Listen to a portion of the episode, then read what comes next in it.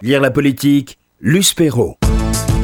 Il est 12h30, nous allons retrouver Luce Perrault et son invité Dominique Régnier euh, dans quelques instants. Le temps pour moi euh, de vous faire part de cette euh, information qui nous est parvenue il y a quelques instants. Une fusillade a eu lieu à proximité du dépose minute de l'aéroport de Bastia en Haute-Corse. Le bilan, bilan provisoire, fait état d'un mort et de deux blessés, dont un blessé grave, dont le bilan, le pronostic vital serait engagé. Nous y reviendrons un peu plus tard dans cette édition lorsque nous aurons plus de précisions. Luce Perrault, Dominique Régnier, c'est à vous. Merci Jonathan. Euh, ce qui vient de se passer en Corse, euh, Dominique, euh, c'est une illustration du dépérissement démocratique dont qu'évoque cette grande enquête? Ça, je ne peux pas dire parce que je ne sais pas, je sais vraiment pas de, ce qu'il s'agit. Je, je, l'apprends à l'instant, donc ça peut relever du banditisme. Enfin, ce qui s'y passe, ce qui se passe en Corse en général actuellement. Alors, oui, il faut, il faut observer, la Corse a, une, euh, un élan en ce moment euh, euh, autonomiste. Hein. Exactement. il faut, il faut, il faut Mais ce n'est pas la Catalogne. Voilà, c'est pas la Catalogne. Il faut voir ce que les, ce que les Corses veulent et comment ils le veulent, parce qu'aujourd'hui, ils sont dans le respect de procédures qui ont été organisées pour cela. Donc, ils respectent l'état de droit et la règle pour faire progresser, semble-t-il, d'après les déclarations qui ont été faites, l'idée d'autonomie plus que celle d'indépendance. La Catalogne est un cas différent où, dans, un contexte qui n'est absolument pas permis par la Constitution espagnole, ratifiée par les Catalans, au nom de l'expression du suffrage euh, et en dépit de la règle de l'état de droit, une partie des Catalans ont voulu faire sécession. Et ça, c'est autre chose. C'est une pour moi, c'est euh, quand on demande qu'est-ce que c'est que le populisme, eh bien, pour moi, ça une expression parfaite. C'est pas forcément de la démagogie le populisme.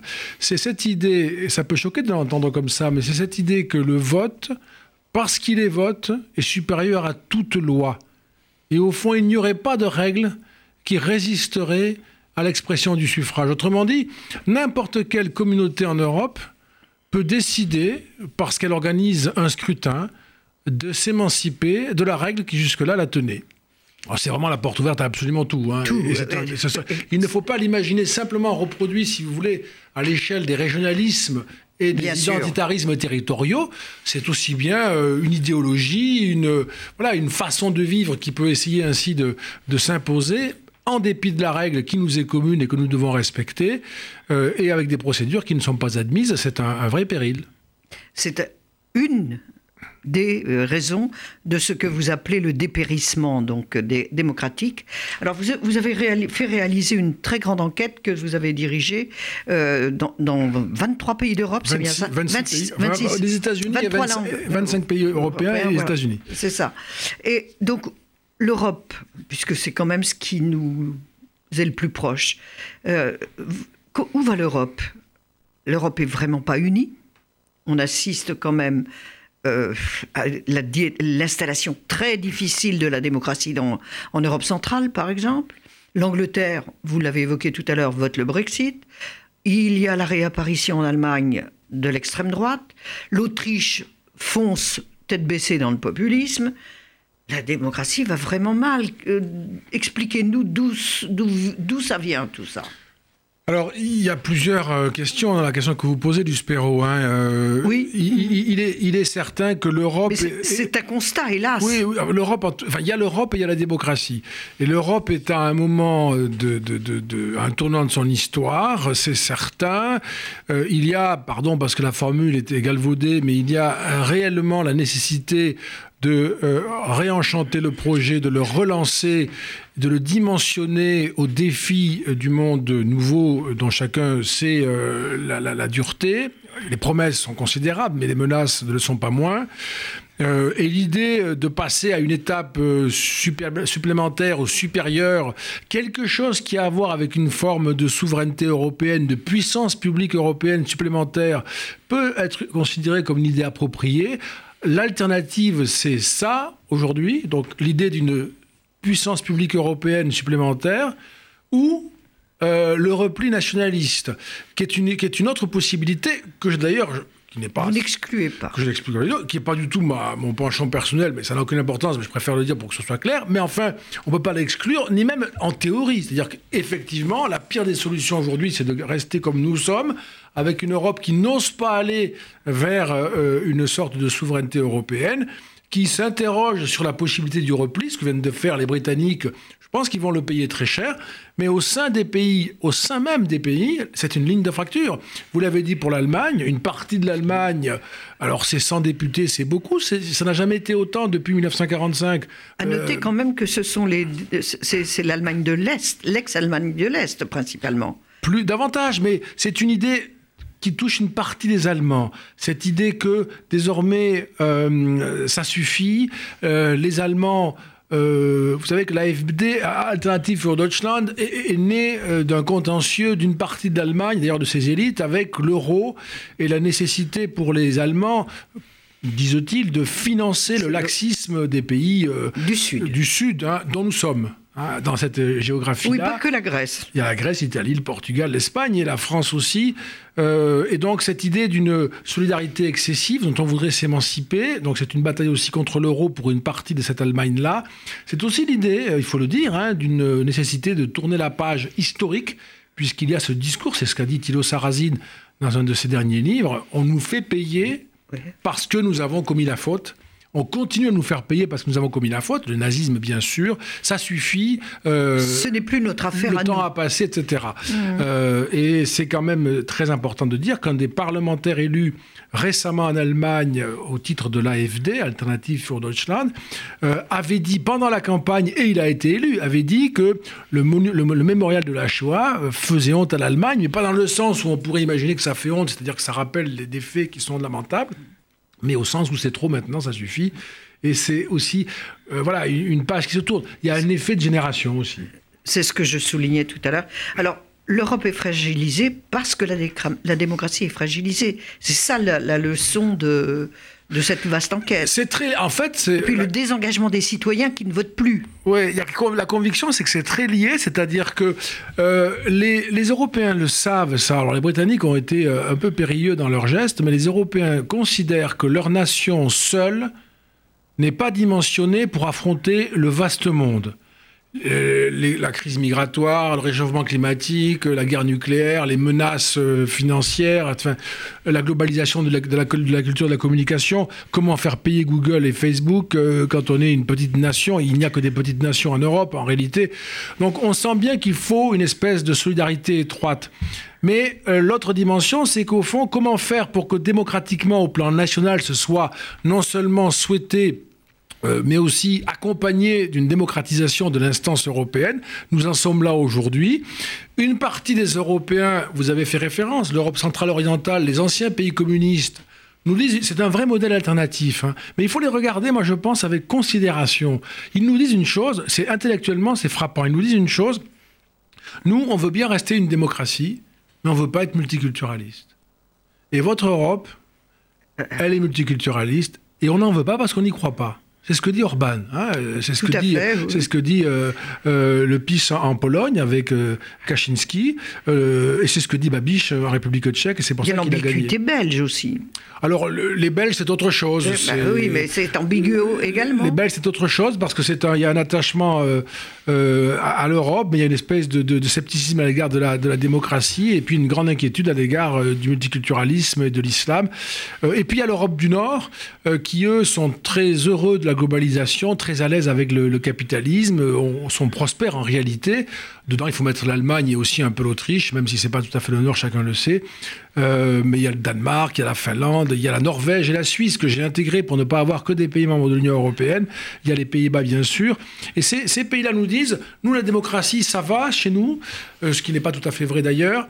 Euh, mais ce que nous ne voulons pas, euh, ce que nous ne voulons pas, c'est euh, euh, être confrontés à ces flux migratoires. Et donc c'est et ce sont des tensions qui sont suffisamment fortes. On le dit vite parce que malgré le temps que vous voulez bien consacrer, Luspero, à, à cet ouvrage, il faut aller vite pour pour dire ces choses-là et c'est trop rapide sans doute. Mais il y a cette idée que au fond nos systèmes démocratiques pourraient ne pas survivre à ces grands changements qui sont qui sont pas simplement liés au phénomène migratoire ou au, conflit interculturel, que je les désigne sous cette forme-là, mais qui sont quand même euh, aux yeux des Européens très largement. C'est là où ça fait très mal. En tout cas, il y a une vraie géographie, il y a une vraie, il y a une vraie liaison entre la crise migratoire et terroriste. Je, je n'associe pas les deux, mais 2015, 2016, 2017, il y a une flambée nouvelle des populismes en Europe qui prennent le pouvoir. Ils ont pris le pouvoir en République tchèque, c'est la première fois que ça se produit.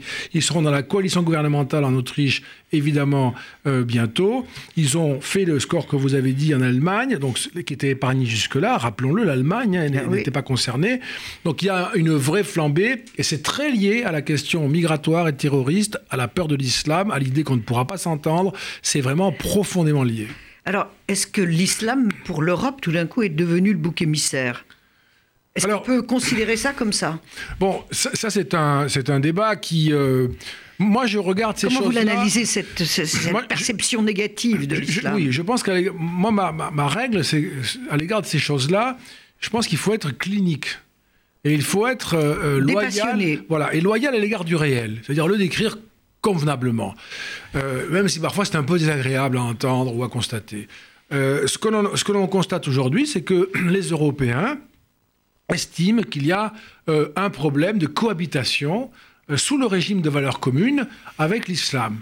Ils estiment que l'islam présente plusieurs sortes de dangers, euh, des conflits interculturels, la régression de la condition des femmes, la menace sur les libertés. Ils sont marqués euh, par la crise des caricatures en 2004, par exemple, par le massacre de Charlie Hebdo. Ils sont marqués par l'affaire Rushdie. Ça a laissé des traces, tout ça. C'est pas comment peut-on imaginer que ça ne laisse pas de traces Les femmes à Cologne par bien sûr euh, les, les- les- les- les- les conflits pendant la fête à Cologne et d'autres conflits de ce genre. Donc tout ça marque profondément. Euh, et donc il y a cette question sur pouvons-nous vivre ensemble?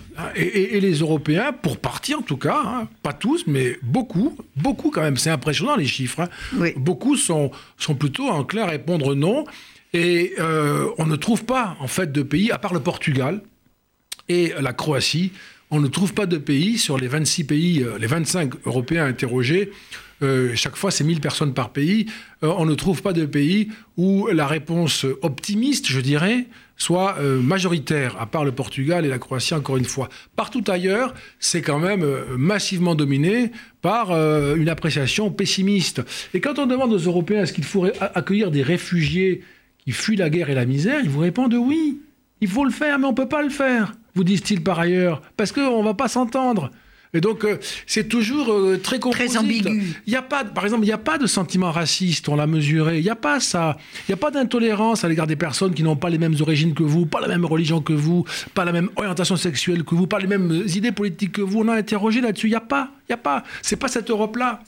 Mais il y a cette idée qu'au fond, ce qui faisait qu'on- que nous étions une communauté politique avec des valeurs, parfois d'ailleurs chèrement acquises, eh bien, est menacé euh, et que cette, euh, ce grand contentieux n'est pas représenté dans l'espace public de façon convenable. Et c'est vrai, il n'y a pas un seul pays européen dont les élites politiques ont jusqu'à présent considéré de manière froide, rationnelle, modérée, ce problème pour le poser comme un problème de politique publique. En France, c'est la même chose que- que- qu'en Europe. C'est pareil. On est. Comment par rapport à cette question? C'est pareil, on est- on- la France est, est- est très massivement, euh, très majoritairement euh, sceptique, inquiète, euh, pessimiste même pourrait-on dire.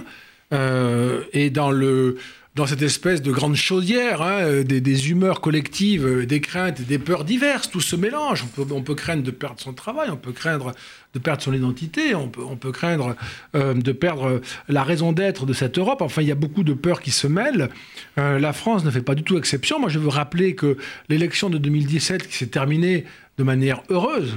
Hein, euh, On a frôlé la et catastrophe. oui, parce qu'au premier tour de l'élection présidentielle, euh, 49,6% des Français qui ont voté, presque 50%, 49,6%, hein, ont choisi un des huit candidats qui tout de même, euh, à l'exception de Benoît Hamon, euh, candidat du PS, de François Fillon et d'Emmanuel Macron, si on veut bien accepter ces trois-là, on pourra même euh, éventuellement contester, mais enfin en tout cas, au moins ces trois-là, les autres ont, ras- ont rassemblé presque 50% des suffrages, et principalement, euh, euh, bien sûr...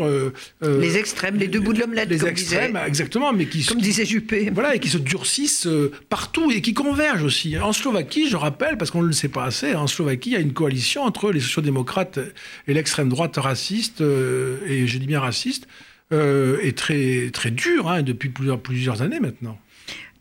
L'axe franco-allemand de plus en plus nécessaire, mais est- est-il encore suffisant?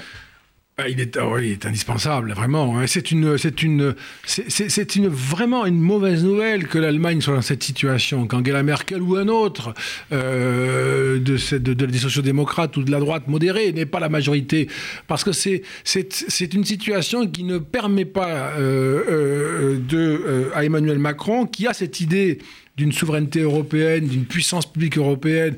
Qui... Réenchanter l'Europe, c'est un voilà, projet. D'une défense européenne, de frontières communes qui seraient défendues, etc., qui correspond à quelque chose de demandé aujourd'hui très clairement.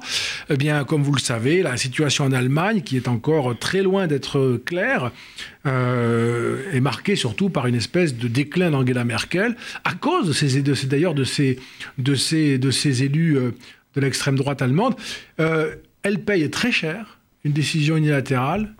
Qui avait, sur, les, sur les migrants. Voilà, d'avoir accueilli, on peut pas, je, je, ne dis pas qu'il faut... Donc on retrouve le problème de l'islam. On le retrouve, très clairement. Et véritablement, euh, il y, a, y, a y, a, deux pays qui ont accueilli beaucoup de migrants. Alors les quantités ne sont pas les mêmes, mais les proportions sont les mêmes. C'est l'Allemagne et l'Autriche. Et dans les deux cas, vous avez le même phénomène. De rejet. Euh, jamais en Autriche, euh, le total droite plus populiste n'a été aussi élevé dans l'histoire de ce pays depuis la guerre. Et jamais en Allemagne, on le sait, on l'a assez dit, il n'y avait eu à nouveau euh, ce type de députés. Euh, ce ne sont pas des nazis, on ne va pas dire ça. Mais enfin, euh, quand même, ils disent des choses, y compris d'ailleurs sur la mémoire, y compris sur le passé, euh, qui, qui, tendent à dire, ben écoutez, euh, ça suffit maintenant, on nous l'a assez reproché. Donc il y a cette espèce de, de coloration. Et moi, je fais l'hypothèse, je ne change pas de sujet évidemment, mais je fais l'hypothèse que la crise catalane est en, est en mesure de faire passer en Espagne la même étape L'après-franquisme, oui. au fond, vous voyez, euh, c'est fini, on en a assez parlé. Alors, la mondialisation, bien sûr, les problèmes économiques qu'elle soulève, n'est pas pour rien non plus dans ces rejets. Non, non, non, c'est même majeur.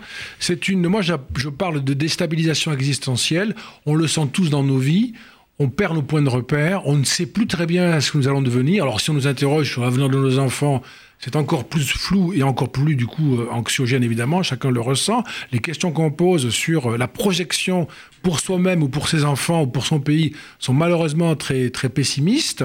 Euh, je veux pas que ce soit entièrement pessimiste, ça fait un entretien mais... très sombre, mais c'est des, des questions auxquelles il faudra répondre politiquement, en traçant. qu'on a esquivé jusqu'à présent? Voilà, exactement. Il faut répondre. On peut répondre à ça. Il n'y a pas de, de, de, mystère là. On peut répondre à ça. Il faut faire des réponses fortes pour qu'on puisse à nouveau s'orienter et faire baisser le niveau d'anxiété. Et ça sera déterminant pour à nouveau arriver à parler plus tranquillement, à inventer des solutions, à fabriquer des communautés plus solides. Parce que là, le, le triomphe des, des, des, humeurs euh, sombres et inquiètes, on sait que c'est la mauvaise patte pour faire, euh, pour faire l'histoire. Justement, la très grave, très violente résurgence de l'antisémitisme en Europe, est-ce que c'est une des conséquences de, de l'affaiblissement de la démocratie? Vous le soulignez. Le... Euh, oui, par ailleurs, nous, à la Fondation, on consacre pas mal de, de travaux à ce sujet-là. Ça fait à peu près 20 ans qu'on peut l'observer, le documenter. Il y a clairement euh, euh, une, résurgence de l'antisémitisme euh, en Europe. Ce qu'il faut dire, même en deux mots, même si c'est brutal, et nous nous lisons dans nos travaux, et, et, je le dis à mes amis musulmans, ce qu'il faut dire, c'est que c'est surtout un antisémitisme qui est le fait de personnes de culture musulmane. Et là, on a un travail à faire en commun pour déraciner cette opinion absolument épouvantable. Et heureusement, beaucoup de musulmans en sont conscients et sont d'accord. Merci Dominique Régnier. Avant de terminer, je voudrais que vous évoquiez un des titres de notre journal, La disparition de Jean d'Ormesson. Vous évoquiez le très jeune homme qui, à qui on a remis le prix du livre politique à l'Assemblée nationale. Oui, voilà, évidemment. Je, je, je... Et, et, qui s'en note voilà, c'était en 2016, Luce Perrault, il a reçu pour son œuvre et, sa vie hein, le, prix du livre politique. Et j'ai le souvenir, c'est en 2016, j'étais devant lui, mais vous étiez à ses côtés, Luce Perrault. Euh, il a fait pendant 10 minutes, c'est vrai ça, hein, c'est ça qui est fascinant, à, à 91 ans, donc, euh, un discours comme ça, sans aucune note, qui était du début jusqu'à la fin, brillantissime, très beau, très émouvant, plein de vie, plein de modestie. Et vraiment, le dire aujourd'hui, on va dire, bah, c'est encore des fleurs pour, pour ce grand monsieur. Là, vraiment, c'est constatable, on peut le vérifier, même sur Internet. J'étais épaté, moi, à ce moment-là, par, par sa prestation. C'était absolument fascinant. Comment, pour terminer, suivre vos travaux Comment soutenir la Fondapol, qui, je le répète, est une fondation reconnue d'intérêt public et indépendante. Absolument. Euh, nous, avons le, nous avons le soutien de nos donateurs et de, qui le souhaitent. Euh, c'est sur le site fondapol.org, donc www.fondapol.org, euh, où l'on peut obtenir tous les renseignements sur la fondation, sur les, instances. sur les études. Sur les études. Elles sont d'ailleurs toutes gratuitement disponibles, bien sûr, sur le site. Hein, et toutes les données sont disponibles dans 23 langues d'ailleurs, pour qui le souhaite, depuis quelques coins que ce soit de notre monde. Où va la démocratie? C'est publié chez Plomb. C'est une étude internationale de la Fondapol, la Fondation pour l'innovation politique. C'est sous votre direction, Dominique Régnier. Merci de ce que vous faites pour la démocratie. Merci, Dominique euh, Régnier. Une étude passionnante, effectivement, que l'on peut euh, acheter euh, en librairie. Merci Luce Perron. On vous retrouve eh bien, mardi prochain pour un nouvel invité de lire la politique. Le programme à 1h 10, et bien après la pub, le 12-13 continue avec la chronique high-tech. À tout de suite. Retrouvez l'invité du 12-13 sur radio-rcj.info.